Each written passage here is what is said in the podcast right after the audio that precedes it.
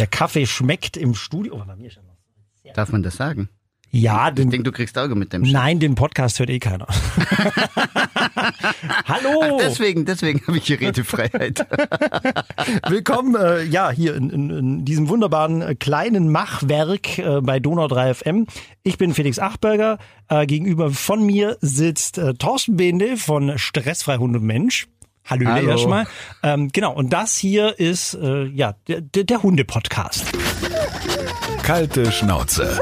Der Hunde-Podcast bei Donau 3 FM. Und ähm, ich, ich, ihr merkt, ich bin sehr gut drauf, weil letzte Woche gab es ja die große Ankündigung. Ähm, mit, was, was, was will ich sagen? Kurze Intervention, du musst doch dann noch immer erwähnen, wo du das dann runterladen Ach so, ja, stimmt. Gucke, das sonst, müssen schön. wir das, sonst müssen wir das öfters machen. Ja, das stimmt. Es ist gut, dass ich dich als mein, mein gutes Gewissen dabei habe. Genau, also danke fürs Runterladen, Streamen bei iTunes, äh, Deezer, Spotify, donau3fm.de und überall da, wo es gute Podcasts gibt. Google, Google Podcasts gibt's ja übrigens auch. Ähm, genau, und mich, ich, ich bin sichtlich und merklich besser drauf, wie ihr vielleicht mitbekommen habt.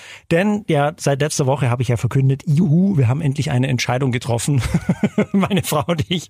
Wir bekommen jetzt wieder einen Hund. Yes! Ähm, Danke, danke, Thorsten. Ja.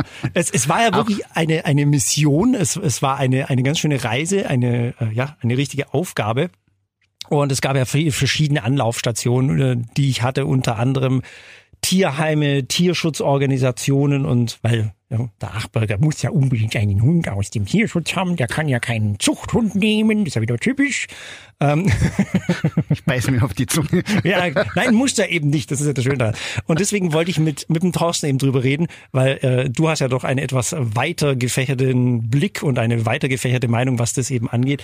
Äh, deswegen dieser Podcast heute über äh, diese ganzen Tierrettungsorganisationen, ähm, weil, wie gesagt, ich war jetzt bei verschiedenen und da müssen wir unbedingt drüber sprechen. Ähm, ja, los geht's jetzt natürlich erstmal mit, mit, diesen, mit diesen klassischen Vorurteilen, die man ja gegenüber diesen Tierschutzorganisationen hat, beziehungsweise diesen Hunderettungsorganisationen. Was habe ich mir nicht alles anhören müssen mit von wegen, wie Auslandshund, muss das jetzt unbedingt sein? Es gibt doch genügend Hunde hier. Ähm, man hört ja wirklich tatsächlich, das stimmt schon, immer nur meistens Negatives in der Presse davon, weil natürlich logischerweise auch nur, wenn der Zoll irgendeinen rauszieht und da wieder irgendein Hundetransport dabei war, eben meistens nur die Negativen auffallen und die Positiven, die normal die Leute beziehungsweise die Hunde über die Grenze bringen, die bleiben natürlich da unterm Radar. Aber Thorsten, wie siehst denn du das Ganze? Also diese Rettungshundeorganisationen, ähm, du hast da bestimmt ja schon einiges erlebt, oder? Ja, gut, man kann es aus ganz vielen verschiedenen Blickwinkeln äh, kann man das erstmal betrachten. Zum einen kann man es natürlich aus dem Blickwinkel der der Hunde bei uns im Tierheim betrachten, die ja sehnsüchtig auch irgendwo auf neue Menschen warten. Äh, wobei es auch da immer dann für und wieder gibt. Wir haben ganz tolle Hunde in den, in den Tierheimen, wir haben aber auch relativ viel schwierige Hunde bei uns in den Tierheimen, weil etliche Hunde kommen halt leider auch nicht ohne Grund ins Tierheim. Also es sind wenig, wenig Hunde, die nicht problembelastet sind, sagen wir mal so, Ja. die ins Tierheim kommen, sondern ganz viele Hunde bringen halt irgendwo eine Vorgeschichte mit. Äh, wenn sie dann aus deutschen Hausland, äh, Haushalten ins Tierheim kommen, wobei man da sagen muss, leider Gottes sind da dann halt auch etliche Hunde mit dabei, die aus dem Auslandsrettungstierschutz äh, kommen, die dann hier dann Schwierigkeiten gemacht haben und dann doch wieder aufgrund von, oh, der Hund macht ja doch Arbeit oder oh, der Hund, der, der Ja, stört ja. mich an bestimmten Zeiten, äh, dann abgegeben werden. Und die Hunde, die wenig Probleme haben, die gehen eigentlich auch relativ schnell trotz allem wieder weg.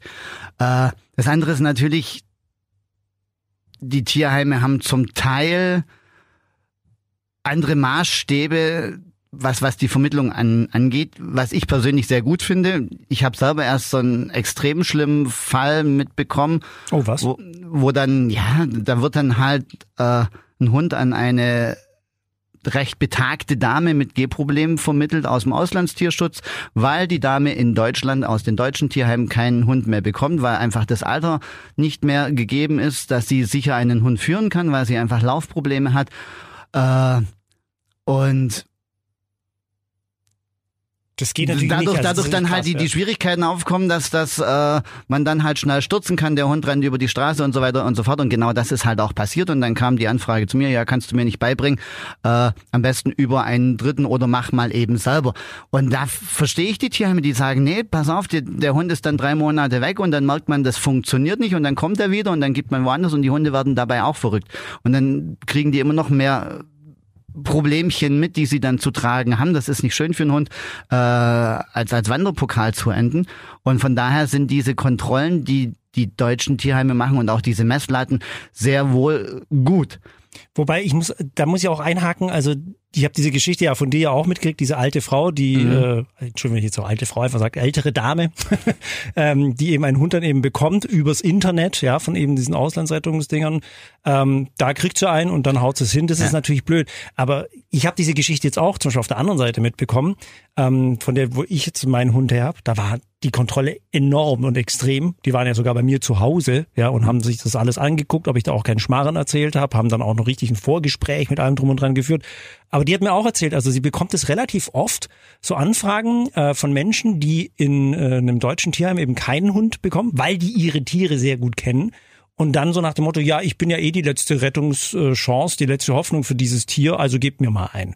Das ist natürlich, das ist natürlich extrem blöde. Aber das ist auch immer das, was ich meine, weißt du, da, da, da werden doch immer, da, da wird doch immer nur das Negative so ein bisschen vorgekehrt. Bei, aus beiden Blickrichtungen. Ja. Zum einen, zum einen hätte man jetzt bei der bei der älteren Dame zum Beispiel auch sagen können, gut, warum warum soll sie dann jetzt nicht, wenn sie jetzt nicht unbedingt, äh, was weiß ich, einen Hund mit Stockmaß 50 Zentimeter will oder sowas, warum gibt man der Dame dann nicht irgendwo so einen so einen Rentnerpatienten, der da eh nur noch so seine letzten ein zwei Jahre fristet, auf Pflegestelle? Ja klar, das, Wenn man das, sagt, das so, pass mal easy, auf, ja. nimm, nimm, nimm mal den Hund, äh, dann habt ihr beide noch etwas davon.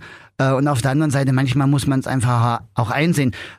Ich kenne das aus, aus eigener, bös gesagt, bitterer Erfahrung. Meine Eltern hatten damals auch einen Hund, der dann körperlich irgendwann mal äh, mehr gefordert hat, als meine Eltern ihm bieten konnten und dann war es irgendwann auch zu gefährlich und dann haben wir ihn vermittelt. Gut, wir haben privat weitervermittelt, das hat super toll funktioniert, der Hund hat ein tolles weiteres Leben, wir haben darauf geachtet.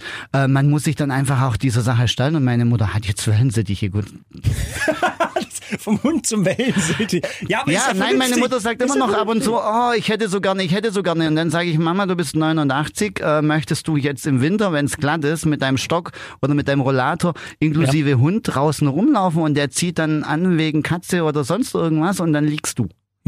Ja Das, klar, das, das, das muss man halt immer mitbedenken. Und das ist das, was die Tierheime halt mitbedenken. Äh, und genauso ist es, wenn, wenn man jetzt, ähm, ja, spezielle Hunde vermittelt, die, die irgendein wie auch immer geartetes Problem haben. Auch da muss man ja dann bedanken, äh, wenn ich jetzt einen Hund habe, der keine Kinder mag, dann kann ich den jetzt nicht in eine Familie äh, rein vermitteln, die gerade am Anfang ihrer Beziehung stehen und vielleicht mal planen, in den nächsten ein, zwei, drei Jahren Kinder zu kriegen. ja. Oder die dann vielleicht schon Kinder haben, wo es dann heißt, ja, aber mein Kind kann ja, aber das Kind kriegt Besuch. Das kommt aber relativ oft vor, glaube ich. Gell? Also dieses, Ja. dass, dass Hunde in, in, in der Familie sind, dann eben Familienzuwachs kommt in, in Form von Kindern und das dann auf einmal nicht mehr funktioniert. Was ist denn da so das Hauptproblem? Ich dachte immer, was man immer so lapidar hört, ach Hunde, die, die, die integrieren sich total toll, die können das super erkennen, ob das ein Familienmitglied ist. Können sie an sich auch. Und, und wenn man es wenn man's richtig anstellt, gibt's da eigentlich auch nie Probleme. Ich habe selber drei Kinder und ich hatte immer schon Hunde, bevor die Kinder auch da waren, hatte ich immer schon Hunde. Äh, und auch ich bin mit Hunden aufgewachsen. Also da waren dann auch immer irgendwo in jedem Altersstadium bei mir waren Hunde mit dabei und es gab nie in irgendeiner Art und Weise Probleme. Und die Hunde können das sehr wohl. Großes Problem ist halt entweder äh, wenn ich, wenn ich meinen Hund im Vorfeld schon irgendwo falsch erzogen habe. Das heißt, wenn davor sich die Welt nur um meinen Hund gedreht hat und auf einmal kommt das Kind und dann ist der Hund äh, das dritte Rad am Wagen, dann kommen schon auch solche Probleme aus. Oder wenn, wenn ich allgemein jetzt, was weiß ich, äh, eine Rasse habe, die, die relativ dicht am Stress gebaut ist und, und äh, auf Bewegungsreize reagiert oder wenn's, wenn's, was weiß ich, äh, ein Hund ist, mit dem man was weiß ich, ich muss immer aufpassen, dass ich nicht in gewisse Klischees ich- ich abrutsche. weiß schon, man muss immer äh, so wenn, wenn ich jetzt dann sage, hey, pass mal auf, ja gut, ein, ein Jagdhund äh, oder ein Hütehund, die sind halt schnell auf Bewegungsreize anzusetzen und wenn dann halt Kinder dazukommen, äh, dann kann es halt auch sein, dass der dann irgendwann mal anfängt zu zwicken aus Hüteverhalten oder was weiß ich auch immer. Ähm, wenn man im, im Vorfeld sich Gedanken macht und dann im Vorfeld das gleich richtig aufbaut und man weiß, was man für eine Verantwortung hat, dann passiert da normalerweise nichts. Mhm. Aber wenn man halt blauäugig an die ganze Sache hingeht oder, oder dann so tolle Tipps und Tricks gibt, wie man muss dem Hund da dann gleich zeigen, so, er ist dann das letzte Glied in der Kette und Alpha-Status durchsetzen und äh, ja, Der Klassiker wieder mit Ru- Wolfsrudel. ja, ja, und, und der Hund ist ganz hinten angestellt, ja, dass es dann irgendwann mal dazu kommt, dass der Hund sagt, ich versuche meinen Status vielleicht auch mal ein bisschen zu verbessern, äh, weil das kann es ja nicht sein. Und, und man vielleicht dann auch mit Trug arbeitet oder mit ja, jeglichem anderen Scheiß arbeitet, was auch immer, äh, dann kann schon passieren, dass es dann zu Problemen gibt. Und das nächste große Problem, was man immer gerne äh, total unterschätzt, ist, auch Kinder sind für Hunde ja ein Stück weit gefährlich Mhm. ab einem gewissen Alter, immer dann, wenn sie sich bewegen können, weil dann packen die halt mal ins Fell rein. Und dann zerren die auf, da auf dran. die ich mein, Schnauze oder ja, sonst irgendwas. Ja. Ich meine, das machen sie ja bei uns, bei uns Erwachsenen auch. Man nimmt das Kind auf den Arm und dann wird erst mal reingetackert in die Haare. Deswegen habe ich keine mehr. Ich habe drei Kinder, die sind alle raus. Das ist eine gute Entschuldigung dafür, für deine Kurzhaarfrisur, wenn ich es mal so nennen darf. Frisur ist immer schön. Breiter Mittelscheitel. Ja, genau.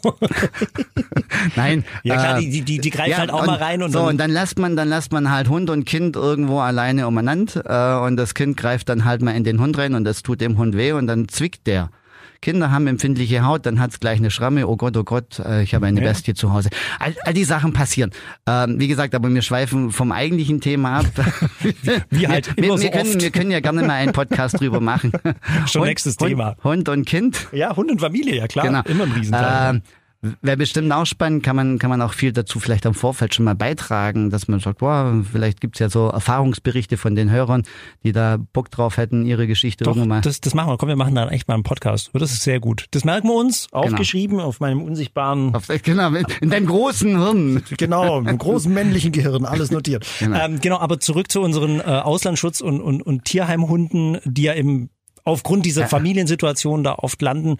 Ähm, hast du damit auch schon damit zu tun gehabt? Bestimmt, oder? Ja, Logins habe ich, habe ich dann auch Hunde, die dann deswegen wegkamen oder wo man dann gezielter trainieren musste.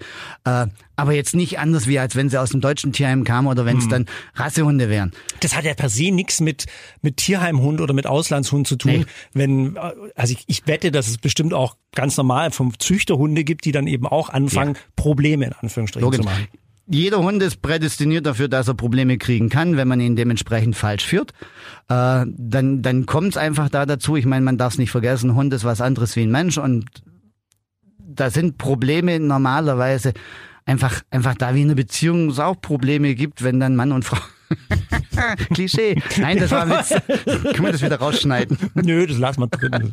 Hallo, ich Nein. bin auch verheiratet. Also wenn, dann gehen wir gemeinsam durch dieses Tal der Tränen. Okay, also, nein, äh, der, der Punkt ist ganz einfach, wenn, wenn zwei, wenn, wenn mehr als einer zusammenlebt, dann sind, dann sind Konflikte einfach vorgegeben, weil, weil Klar. jeder seine eigenen Interessen hat. Das ist dann Das egal. gehört ob doch ich- zum Leben auch dazu, Entschuldigung. Deswegen, ja. ja, und, und je nachdem, wie man damit umgeht, klappt oder das klappt halt eben nicht. Ja. Äh, so viel da dazu.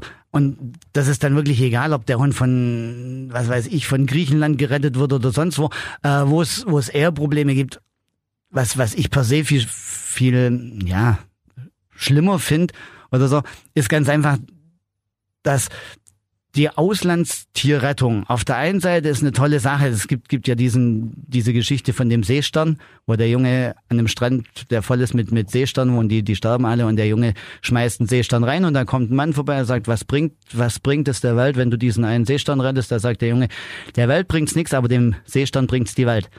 Äh, von, von, diesem, von diesem Standpunkt, ja, Jetzt ich bin ein kleiner, ich sagen, ich bin ein kleiner Philosoph. Ähm, von diesem Standpunkt aus ist es schon so, man, man darf es nicht vergessen, die deutschen Tierheime haben, sind ganz anders wie, wie jetzt äh, viele von diesen Auslandsschaltern. Ähm, wir füttern die Hunde zur Not durch bis zum Ende. Also das muss ich auch wirklich sagen, also die Tierheime, wo ich war, das sind ja teilweise paradiesische Zustände für die Hunde. Also gerade da tut's einem ja fast schon leid, den Hund aus dem Tierheim rauszunehmen. Wird ganz, ganz so oder nicht. Ich meine, der würde sich bestimmt freuen, wenn. Aber Ja. der, der Punkt ist, denen geht's hier verhältnismäßig gut. Gerade wenn man dann ins Ausland guckt. Und im Ausland ist es halt auch so, die haben eine ganz andere Bezug zu den Hunden und auch eine ganz andere Menge an, an frei lebenden Hunden, sagen wir mal so. Äh, und dementsprechend sind diese Shelter extremst voll, Ja, zum Teil eine über, da in, überfüllt. In, in Rumänien Ja. 6000 Ja. Tiere. Also, ja- und, und das sind dann Punkte, wie, wie, wie versorge ich die? Zum Teil werden die nicht mehr versorgt oder extremst schlecht versorgt. Äh, und nach einer gewissen Phase, wenn die halt nicht vermittelt werden können oder nicht abgeholt werden, ja, dann müssen die weg. Dann muss eine, eine Lösung gefunden werden. Dann werden die halt im Endeffekt eingeschläfert. Und das zum Teil unter noch nicht mal schönen Bedingungen. Und da muss ich sagen, klar, jeder Hund, der da rauskommt und mit dem Leben davonkommt, der fühlt sich wie dieser eine Seestern. Aber zum Teil ist halt Auslandsrettung auch ein, ein Geschäft geworden. Da werden dann wirklich die Hunde von der Straße weggepflückt. Mhm. Ob die jetzt wollen oder nicht, fragt da kein Mensch, sondern, oh, da ist ein Hund, der liegt im, im Baum im Schatten, hat ein tolles Leben, aber zack, ich muss dich retten. Und dann packe ich den jetzt, was weiß ich, nach München in die Innenstadt. Und das ist so ein, so ein typisches Landei gewesen, der da draußen total glücklich war, dann ist das kein, kein Tierschutz, sondern dann ist das falsch. Und dann brauche ich mich auch nicht wundern, wenn es da dann Probleme gibt, wenn der Hund zum Teil Stadt überhaupt nicht kennt. Ich meine, da treffen zwei Kulturen aufeinander. Und das für einen Hund, der, der das nie gelernt hat, ist das zum Teil Hölle, wenn, wenn man überlegt, wie viel Angsthunde ich kennenlernen musste, durfte, je nachdem, äh, als, als Trainer, auf, Ja. die dann wirklich aus dem Ausland gerettet wurden. Das andere, was mir per se große Sorgen macht, ist, du hast es ja vorher schon gesagt, so mit diesem äh, Hunde ist mittlerweile ein, ein großes Geschäft geworden. Und Das ist brutal, Man, man ja. hat halt zum einen diese, diese Hundemafia, muss man wirklich schon sagen, die dann auf Teufel komm raus in, in irgendwelchen Kellerlöchern oder sonst wo Welpen züchten. Gut, was machst du mit den Welpen, die du nicht verkaufst? Die, die, die lässt man dann zur Not, also wenn man sie nicht umbringt, nicht. ja, wenn man sie nicht umbringen will, dann setzt man sie halt aus. Dann kommen die entweder in, in diesen Ländern ins Tierheim oder halt auf die Straße. Mhm. Wenn du Glück hast, überlebst es, wenn du Pech hast, überlebst es nicht. So, das heißt, ab dem Moment, äh, weil was ich feststelle, ist, es werden immer mehr Welpen in diesen Tötungsstationen. Ja, das war ja auch das in Weißenhorn mit diesen, mit diesen Malteser-Welpen. Die, Wobei das war ja das waren ja auch mal kurz auf einen Schlag mal zwölf Stück. Ja, Ja, aber Also da das- war's, da war's ja so, das waren, das war so eine typische Mafia-Geschichte, Ja. äh, wo man, wo Gott sei Dank dann die Polizei so, so einen Transporter stoppen konnte und dann äh, zumindestens die beschlagnahmen durfte, die dann zu früh von der Mutter getrennt wurden. Die anderen hatten das große Pech, dass die nicht befreit wurden und dass die halt weiter durch Deutschland gekarrt wurden zu ihren Empfängern. Und das ist das Problem. Und solange, solange sich da halt nichts dran ändert, äh, und solange wir hier dann halt unbedingt Welpen vom Züchter wollen, aber halt billig und dann halt Mhm. aufs Ausland ausweichen, äh, unterstützt man mehr oder weniger dieses Leid im Ausland auch. Und das andere ist halt, äh, Wir wollen, aber wenn ich da ganz kurz einhaken darf, aber ich finde genau auch das Problem, sind da auch so ein bisschen die Züchter hier, weil Entschuldigung, wenn ich jetzt von einem Hund hier, von einem Züchter mit, mit 1500, 2000 Euro noch billig dabei bin, dann gehe ich doch automatisch jetzt in unserer schönen neuen Welt, global alles mit PayPal bezahlt, gehe ich doch automatisch ins Internet und sag, wisst ihr was, ihr habt doch einen Vogel. Weil, also, also entschuldige, ich will jetzt ja nicht die, die großen, schönen alten Zeiten aufwärmen und sagen, hey, früher war alles besser, aber früher hat der Hund halt was ich, äh, 200, 300 Mark kostet und das war's dann. Und heute, Also wenn beim- du zum Züchter, Züchter gehst, hätte ich, was ich gesehen habe, 5000 Euro für den Welpen. Also das ist doch, Äh, Leute, aber, hat, aber da grätsch ich, grätsch ich ganz kurz nur ein kleines bisschen dazwischen. Ja. Ähm, zum einen gut, also von dem, von dem Züchter 200, 300 Mark für, einen- für einen reinrassigen, guten Welpen aus einer, aus einer guten Zucht oder sowas, glaube ich nicht, dass ja, du nee, das... das ist nicht realistisch, also, das ist schon ähm, klar, ja. Und, und ähm, eine gewisse, gewisse Summe ist auch einfach forderbar. Aus dem Grund, äh, erstmal kostet das auch einen Haufen Geld. Es ist ja nicht so, dass, dass die Züchter da nicht einen Haufen Geld mit rein investieren. Du hast, du hast die ärztliche Versorgung der Mamahündin. Ähm, du hast die Haltungskosten von deinen, deinen Elterntieren sowieso. Dann musst du ja irgendwo gucken, dass du dann äh, auch dein, dein äh, Gegenpart kriegst, Ja. dass, dass du überhaupt mal Welpen zeugen kannst. Äh, dann die ärztliche Überwachung während der Schwangerschaft, die erhöhten Futterkosten, dann kommen die Welpen zur Welt, dann muss man da ja auch äh, einen Haufen Geld reinstecken und dann, und das darf man halt auch nicht vergessen, es ist immens viel Zeit, was das ausmacht. Das und, stimmt, das und das sollte ein Stück weit auch bezahlt werden, wenn es ein guter Züchter ist. Wenn das halt dieser typische, oh jo, ich mach mal Welpen und dann halte ich die im Zwinger oder halte ich die im Stall, so wie meine zwei äh, gehalten wurden. Und dann einen Haufen Geld da dafür verlangen, äh, dass man dann sagt, ja, äh, die, die machen das schon alles alleine. Nein, der Züchter hat an sich eine Riesenverantwortung. Der, der ist in, in dieser, man, man nennt es noch Prägephase oder, oder Sozialisierungsphase. Prägephase, es gibt ja Prägung per se ist so endgültig und so ganz endgültig ist es nicht, aber es ist, geht in die Richtung. Ja. Äh, in, in dieser ersten wichtigen Phase, da hat der Züchter eine Wahnsinnsverantwortung und wenn der die verbockt, dann ist es nämlich egal, ob der, ob das ein Zuchthund ist, der wird dann sein Päckchen zu tragen haben. Ja. Und auch das sollte man honorieren. Und wenn der Züchter halt wirklich ein Top-Mann ist, dann muss man halt sagen, Angebot und Nachfrage. Und wenn ich dann halt Wert lege auf einen gesunden Hund, der dann auch wirklich nicht nur körperlich gesund ist, sondern auch geistig gesund ist, wo dann auch der Züchter bei der Auswahl der Eltern dementsprechend Sorgfalt hat mit walten lassen, dass man jetzt nicht zwei Turbohunde miteinander verpaart, die dann aber nur eine, eine Bobbycar-Bremse haben.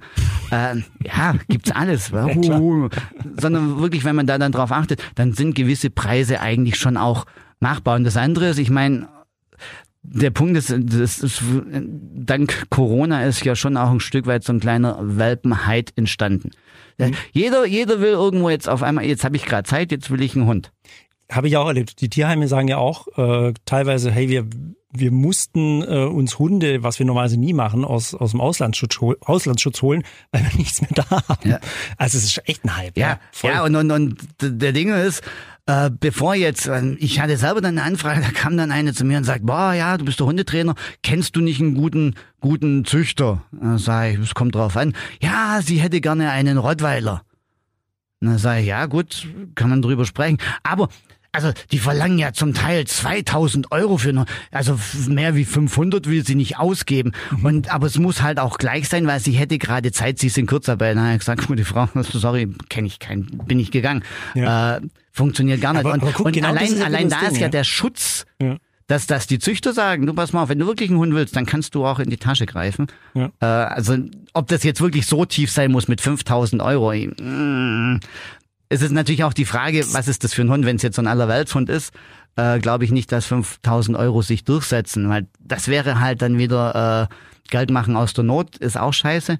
Bin ich, bin ich jetzt auch kein Freund davon, aber einen gewissen Riegel muss man auch vorschieben, dass nicht jeder hin zum Kunst sich jetzt irgendwo weil er gerade Zeit hat oder weil ihm gerade langweilig ist oder weil es, wie es in Italien war, haha, Corona, es darf keiner mehr raus, aber wer einen Hund hat, darf noch spazieren gehen.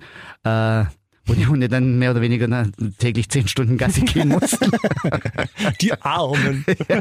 ja, Nein, du, du, weißt, was ich meine. Ja, ja, also, voll, voll. Da, da, muss man halt schon auch aufpassen. Wie gesagt, ähm, es gibt immer ganz viele verschiedene Blickpunkte, wo man drauf gucken muss. Absolut. Ähm, ich als, als Trainer bin halt immer derjenige, der sagt, okay, äh, ich gucke erstmal ganz, ganz klar darauf. Ich, ich sag halt immer, ein Hund aus dem Auslandstierschutz ist halt so eine Überraschung oder eine Wundertüte. Ist es immer, klar. Das ist immer das, das Überraschungspaketchen. Du kriegst den ja. Hund, so wie wir jetzt ja auch, ja. ja. Im, Im, schlimmsten Fall äh, nur Fotos und Video. und du sagst, ah, der gefällt mir. Mhm. Ähm, Habe ich ja so gemacht. Ich gebe es ja zu, ja. und, puh. und puh, genau. wie konntest du nur? Wurde mir ja auch explizit davon abgeraten. Aber Entschuldigung, ich habe diesen Hund gesehen und ich war einfach hin und weg. Und ähm, ja, dann den hergeholt und jetzt ja, so der, der Punkt ist, dass es bei vielen Auslandshunden einfach so, man, man weiß gar nicht, was, was die für ein Päckchen mit sich bringen. Ja. Und die kommen dann hier an und irgendwann sind sie angekommen und dann packt sich das so langsam ein bisschen aus, so wie, wie damals bei der Moranger ja auch, die dann halt irgendwann Absolut. mal gesagt hat, du pass mal auf, bei mir steckt halt ein Herdenschutzhund drin, das hat man so nicht gesehen. Ja. Und ich bin jetzt territorial veranlagt und überhaupt mit dem Essen habe ich auch ein Problem, weil genau. ich musste irgendwann mal um mein Essen kämpfen und genau. das mache ich, und ja, das mache ich halt doof. hier jetzt auch und da hat mir ab und zu schon mal nette, nette Arbeitseinheiten da dran. Ja, voll. Äh, wobei es ja noch, noch Einfang war. Also, das ist halt immer das, was, was passieren kann. Ja.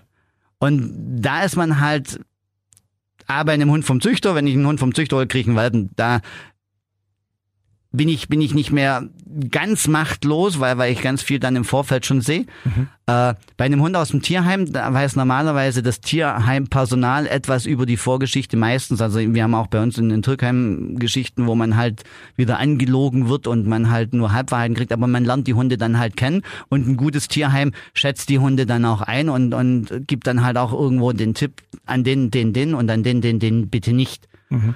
Und da hat man halt ein bisschen mehr in der Hand als bei den Auslandstierheimen, Tierschutzhunden. Aber auch da darf man nicht alles über einen Kamm scheren. Auch da gibt's gute Orgas, die sich ganz viel Mühe machen, so wie jetzt auch deine, die Das, dann das finde ich auch, ja. mit Also- Vorkontrollen kommen und, und die dann auch äh, sehen wollen, dass die Leute sich wirklich reinhängen und nicht, wow, Gott sei Dank schon wieder ein Hund von der Vermittlungsliste, wie jetzt in dem einen Fall, wo, wo ich erzählt habe. Ja. So, man gibt halt einen relativ großen Hund an eine äh, recht betagte Dame, Dame, äh, egal ob die damit laufen kann oder nicht. Ich finde es halt, äh, ja, sowohl von der Auga verantwortungslos, wie aber auch der Grundgedanke, muss ich mir da wirklich noch so einen riesen Teil herholen, weil der äh, so, so süß aussieht. Ich meine, die dürfen gerne süß aussehen, aber deswegen sind es immer noch dann Tiere, die dann auch äh, gewisse Wünsche und Bedürfnisse haben. Und wenn ich die Bedürfnisse nicht befriedigen kann, ist das ganz einfach falsch. Ich meine, ich war ja genau auch in der Situation, ja. Morangi, meine, meine alte Hündin, die war ja damals wirklich, da bin ich ja hingefahren. Ich erzähle diese Geschichte immer wieder gerne.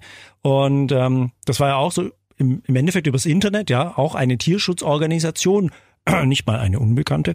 Äh, das war da bei Augsburg, ja. Und das, da, da, da bist du in diesen Raum reingekommen und da saßen dann die Hunde und dann hat man im Endeffekt die Tür aufgemacht, ja, hier suchen sie sich einen aus. Und da hat also null stattgefunden. Klar, du hast diese Selbstauskunft ausgefüllt, aber du hast genau gemerkt, das hat eigentlich keinen interessiert. Ähm, dann, man hat sich aber null mit den Tieren beschäftigt, ja, also von wegen mal Abgleich, was ganz oft ja in den, in den äh, Tierheimen ja stattfindet. Was hat, was ist es überhaupt für ein Hund?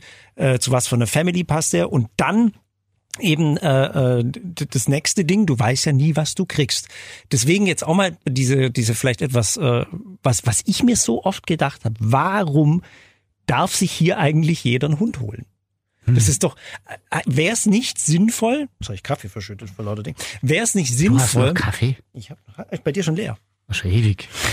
Sieht man mal wieder, da opferst du hier deine Zeit und dein Wissen und verdurstest. Nein, gleich noch ein. Nee, aber wäre es nicht sinnvoll, irgendwie im Vorfeld, ja, wie einen, einen Mini-Hundeführerschein irgendwie zu gucken, sag mal, ist diese Person überhaupt noch für einen Hund geeignet? Ist, ist das Umfeld und alles? Warum, warum, warum, darf man das überhaupt? Was sagst du da dazu? Gut, ich bin, ich bin allgemein ein, ein großer Verfechter dieses Hundeführerscheins und ein Teil des Hundeführerscheins, und zwar der erste Teil, ist, ist die Sachkunde, die der Halter machen muss. Ja. Und ob man, ob man jetzt die Sachkunde im Vorfeld schon macht und sagt, so pass mal auf, bevor du überhaupt Halter werden möchtest, solltest du dir beweisen, ob du das kannst oder nicht. Hm. Äh, wäre schon es ist die Frage, wie, wie streng macht man es, aber man darf nicht vergessen, man, man spricht hier ja von, von Lebewesen. Äh, der Hund kann sich mich als Familie nicht aussuchen und wenn ich dann halt jetzt eine schlechte Familie bin, dann, dann hängt der dann da. Ja, Und, eben, äh, eben. Da denke ich oftmals schon, und, und das ist ja auch, auch vielfach immer so, ein- so ein Problem. Äh, du hast ja selber gesagt, gut, man muss eine Selbstauskunft machen, aber stimmt die oder stimmt die nicht? Das interessiert doch eigentlich nur. Klaue ich mir, klaue ich mir die Hunde jetzt raus, um, um die dann irgendwo weiter zu verschachern? Klaue ich mir die Hunde jetzt da raus, um, um, was weiß ich, Tierversuche damit zu machen? Klaue ich mir die Hunde raus, um dann eventuell selber illegal zu züchten oder sonst irgendeinen Scheiß zu machen? Äh, wie gesagt, das Problem ist, dass der Hund zu einer Ware runter reduziert wird, oftmals, mit dem man tolle Geschäfte machen kann. Über Mitleid, über ganz wichtig, also habe ich hier auch schon mitgekriegt, dass dann Hunde irgendwo angeboten wurden, äh, oh, der muss unbedingt, eBay ist so, so eine tolle Plattform für, für so einen Scheiß. Ah, der arme Hund, der muss so schnell wie möglich weg. Wir können aus Gründen von XY und dann fährt man dahin und dann heißt es auf einmal, ja, aber eine Schutzgebühr wäre toll. hm? Ja, gut. Äh, Ja, stimmt, bei eBay Kleinanzeigen darfst du ja, glaube ich, nur einen Hund reinstellen, wenn zu verschenken ist. Sonst kicken sie dich gleich. ja. Ach, das ist ja auch Ja, ja, also wie gesagt, äh, es ist dann, wird dann betitelt als Schutzgebühr oder, oder, was weiß ich, keine Ahnung, Spende. ja, ja, klar. Ja, ja. Und da weiß man ganz genau, dass das sind irgendwelche, irgendwelche Spezialisten, die sich dann vorher irgendwas an den Hund hergetan haben und dann einen auf, auf Mitleid machen und wieder paar, paar Euro verschachern. 50 dazu verdient haben. Und, und da ist halt die nächste große, große Gefahr, wenn ich dann halt äh, als, als Tierschutzorgan muss ich mir meiner Ver Verantwortung halt auch bewusst sein. Viele sind's. Viele sind's dann auch in dem Bereich etwas, etwas zu heftig, weil sie dann gleich mit hergehen und sagen, so, und in meinem Tierschutz äh, Dingen steht drin, die müssen alle kastriert werden aufgrund von, dass man diese äh, Vermehrung einfach unterbinden kann. Aber auch da muss man immer aufpassen, das ist nicht ganz rechtens. Das stand bei meiner ja damals auch drin. Ja. Wir haben es ja damals auch gemacht, weil wir so einen Vertrag bekommen haben, tatsächlich. Also Mhm. da stand drin, wir müssen sie kastrieren, aber das ist ja illegal. oder? Du schüttelst so halt den Kopf. Ja, weil ist das jetzt hundertprozentig illegal, weil es ist ja was Gutes und äh, man, man will ja damit was, was verhindern, aber auf der anderen Seite greife ich dann in, in das Recht des neuen Halters mit ein, ob ich das jetzt will oder nicht. Äh, es, es würde normalerweise lang, wenn man dann halt sagt, okay, wenn ich dann schon so eine Selbstauskunft mache, dann kann ich auch noch unterschreiben, dass ich damit nicht züchte. Weil ob ich dann nachher wirklich kastriere oder nicht, ich meine, ja. ja, ob ich, ob ich dann nachher damit züchte oder nicht, äh, es ist genauso, ob ich sie kastriere oder nicht. Mhm. Wenn ich, wenn ich keinen Bock habe, dann ist die nach drei Monaten verkauft und dann ist die nicht kastriert und dann ist es halt, dann lache ich genauso. Also wer, wer Böses will, der macht's. Das ist ganz einfach so. Ja. Äh, und von daher, es ist eine Grauzone, weil, weil im Tierschutzgesetz steht halt einfach drinne, dass es verboten ist, den, den Tieren ohne, ohne medizinischen Grund äh, Schmerzen zuzufügen und irgendwelche Organe zu entnehmen. Wenn der Hund gesund ist, wäre es eigentlich verboten, ein Weibchen zu kastrieren. Mhm. Aber auf der anderen Seite ist dieser Tierschutzaspekt natürlich nicht von der Hand zu weisen, wobei ich jetzt natürlich auch derjenige bin, der dann sagt, Tierschutz mit diesen Auslandshunden wäre ja auch ein Stück weit, anstatt alle hierher zu schleppen, eventuell dann im Ausland Kastrationskliniken aufzubauen, um diese Straßenhunde zu kastrieren, dass diese wilde Weitervermehrung eingedämmt wird. Und da wäre dann so ein Dings, da wäre ich dann auch mit einer Kastration total einverstanden, ohne, ohne Bedenken wegen Tierschutz oder sonst irgendwas, weil der Hund darf weiterhin in seiner angestammten Umgebung leben, darf dann auch weiterhin frei sein, man muss ihn nicht töten, man muss ihn nicht von der Straße holen und auch seine Kinder muss man nicht töten, weil es wird gar keine Kinder geben. Mhm. Dann wäre das eine tolle Sache und dann würde sich dieses Streunern auf Dauer auch irgendwann mal erledigen. Das, das wäre tatsächlich eine gute Sache. Zumindest ein Aber Stück weit, weil, weil man ja auch mal aufpassen muss, aus welchem Land man sich seine Hunde holt. Weil in bestimmten Ländern sind es ganz einfach Jagdhunde, hm. die dann ausgesetzt werden, wenn, wenn sie zu schlecht sind für die Jagd oder wenn die Jagdsaison vorbei ist und man keinen keinen Bock mehr hat auf den Hund oder wenn man die Jagd aufhört, äh, kommen da auch solche Hunde wieder raus. Also solange andere, andere oder solange es Menschen gibt, die den Hund noch als Sache per se betrachten und nicht als Lebewesen und erst recht nicht als fühlendes Lebewesen, solange wird es auch einfach noch so sein, dass, dass du Not hast. Ja, aber gut, ich meine, rein vom, auch bei uns im deutschen Recht her ist der Hund ja auch eine Sache, oder? Da sind sie aber dran, dass man das ändern will. Will man es echt ändern, oder? Ich hoffe doch. ich fänd's ja, also super, zumindest kam ja schon mal die glorreiche Entscheidung, dass man jetzt bestimmte Gassi-Zeiten per Gesetz festlegen will. Echt?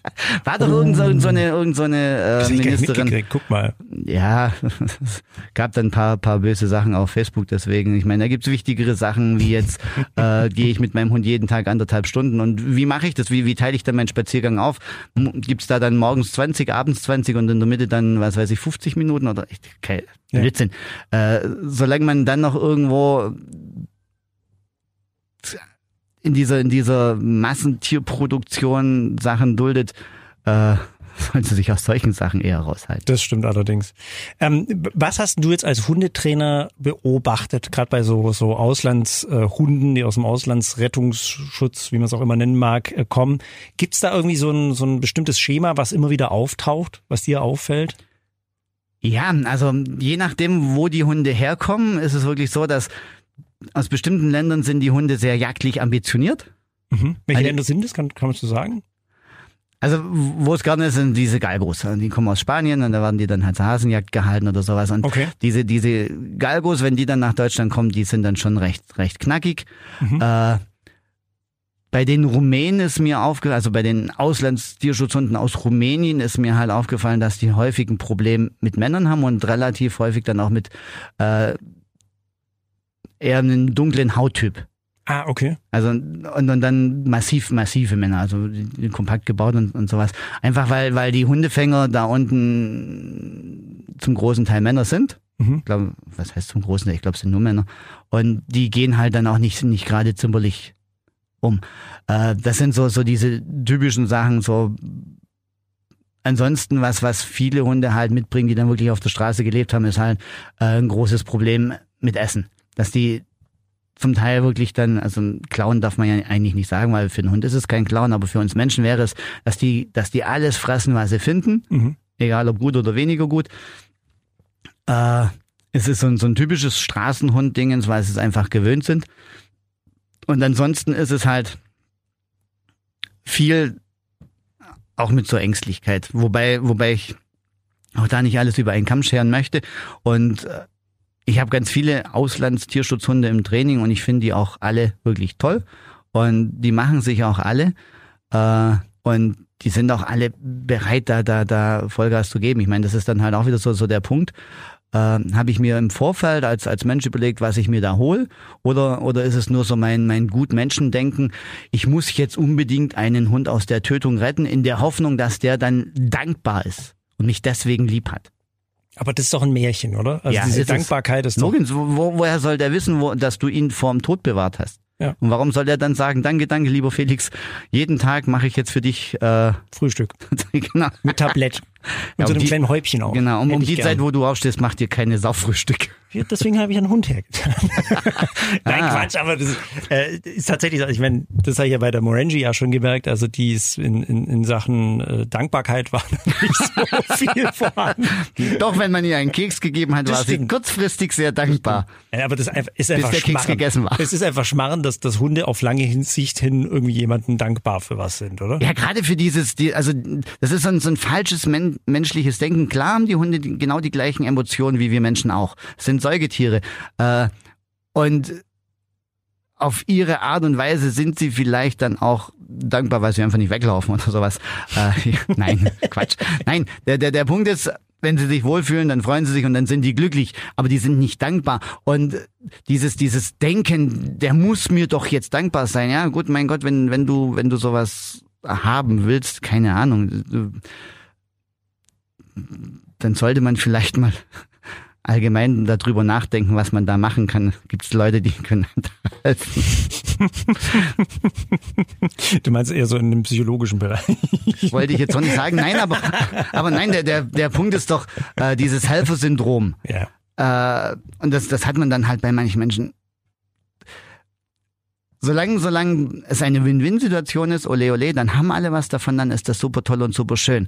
Ab dem Moment, wenn das dann halt irgendwann mal aus dem Ruder läuft und man hat ja dieses Animal Hoarding oder sonst irgendwas, wo dann halt so ein, so ein Helfersyndrom dann tatsächlich aus dem Ruder läuft. Und genauso kann das halt im Auslandstierschutz auch passieren, dass man dann halt LKW-weise die Hunde hier rüberkarrt, ohne zu wissen, wo packe ich die nachher hin. Und dann sind die Tierheime oder diese Auffangstationen hier in Deutschland total überlaufen und man holt trotzdem noch weiter Hunde hier rein.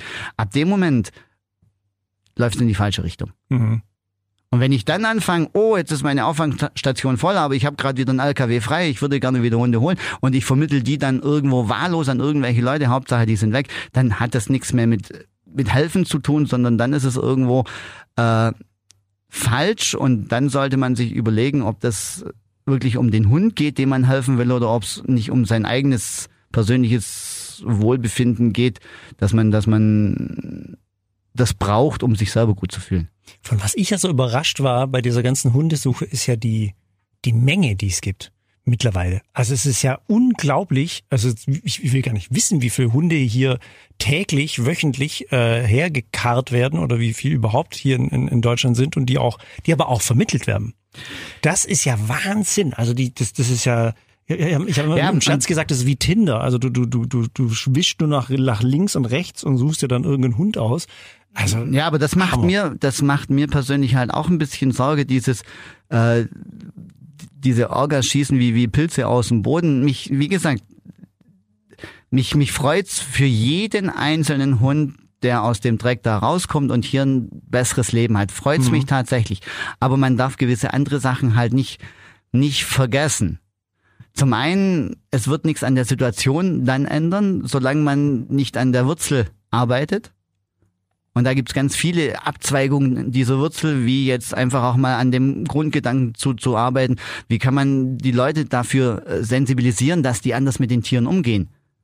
In diesen Ländern. Warum muss man dann irgendwelche Jagdhunde, die nicht mehr zur Jagd taugen, warum muss man die aussetzen? Warum kann man denn nicht irgendwo, äh, warum kann man die Leute nicht dazu erziehen, dass die dann sagen, ja, okay, ole, ole, äh, gut, wobei, dann müssten wir vor der eigenen Haustür an, anfangen, anfangen zu kehren, alleine, alleine mit, oh, ich gehe in Urlaub, ich setze meinen Hund aus oder aber Massentierhaltung und so weiter und so fort. Äh, solange man diese, diese Kastenstände gut heißt, Hauptsache mein, mein Schweineschnitzel ist schön billig, kann man, kann man nicht sagen, ja, aber der böse Spanier setzt seinen Jagdhund aus, das kann man so nicht machen. Das funktioniert ganz einfach nicht. Ja. Aber trotz allem müsste man so grundlegend darüber mal nachdenken und zum, zum anderen, äh, muss man dann auch einen gewissen Sumpf trockenlegen, dass, dass der Wirtschaftszweig Hund mit diesen kriminellen Machenschaften einfach wirklich noch so viel Geld bringt. Und dann sollte man einfach das auch ein bisschen mehr kontrollieren, über, dass der Staat da halt auch ein bisschen Verantwortung mit übernimmt, weil was mir ein Stück weit auch mit Sorgen macht, ist, ist dann halt, äh, man schleppt ja dann gleichzeitig unter Umständen auch Krankheiten wieder mit ein, die hier ausgerottet sind, wie jetzt Tollwut es gibt Länder, da gibt's die Tollwut einfach noch und wenn ich mir dann da halt die Hunde herrette und äh, im Zeichen des Tierschutzes dann halt sage, ich habe dann Tierarzt, der unterschreibt mir das halt erstmal, dass er geimpft ist, ob er jetzt geimpft ist oder nicht, interessiert mich nicht, Hauptsache ich habe den gerettet. Dann mache ich hier vielleicht ganz viel kaputt, genauso diese ganzen Mittelmeerkrankheiten, die es dann halt gibt. Da, das war auch krass, da war ich ja bei Zusmarshausen, auch mhm. bei so einer äh, Tiervermittlung, bei ist ja ganz oft so bei Menschen privat zu Hause werden die, die Hunde dann untergebracht, ja, und von da aus dann vermittelt. Ähm, sagt die Frau zu mir, ja, also mit dem Hund ist ja eigentlich alles, es stand auch nichts davon online, mit dem Hund ist ja alles in Ordnung. Sie hat halt ein bisschen Malaria. Und ich, bitte, bitte was? Malaria? Also A, wusste ich gar nicht, dass das Hunde kriegen können. Zweitens, äh, ein bisschen Malaria. Ich meine, das, das heißt Medikamente bis ans Lebensende. das ist äh, unglaublich. Ja, und, und, und wie gesagt, auch diese Leishmaniose, eine typische Mittelmeerkrankheit, die sich, die sich hier dann wieder, ja. ein, eingewanzt hat. Äh, das sind alles so Sachen, da wird zu wenig kontrolliert. Hm. Und äh, da wird's dann manchen, also ganz viele Orgas, die geben sich wirklich einen Arsch voll Mühe. Die, die, die reißen sich alle Füße aus, um da wirklich was Vernünftiges auf die Beine zu stellen. Absolut. Und dann gibt's halt wieder die, die sagen, boah, ich habe gerade Zeit, ich mache jetzt mal so eine Orga auf. Oder aber die es dann wirklich machen, um Geld zu verdienen, irgendwelche Spendengelder einzusacken oder was weiß ich auch immer. Und da sind wir wieder in dem Bereich Ware und dann sind wir wieder in dem Bereich, was interessiert's mich mit der, ha, da kann man schon und da findet man was und dann unterschreibt mir ein Tierarzt schon irgendwo schnell den Wisch und dann tun wir halt mal so als ob. Hm. Also wir halten mal fest so zum zum Schluss. Wir würden gerne, äh, wir würden gerne äh, haben, dass a Menschen mehr Verantwortung übernehmen, was das vielleicht angeht. Äh, wenn ich mir einen Hund hertue, passt es überhaupt zu mir? Vielleicht B auch, dass es vielleicht eine Kontrolle gibt. Ja, gibt es äh, in Zukunft irgendeine Möglichkeit zu sagen, passt das überhaupt zu mir? Hunde, die eingeführt werden, ja, ist, ist das überhaupt äh, alles rechtens und gut, was hier passiert?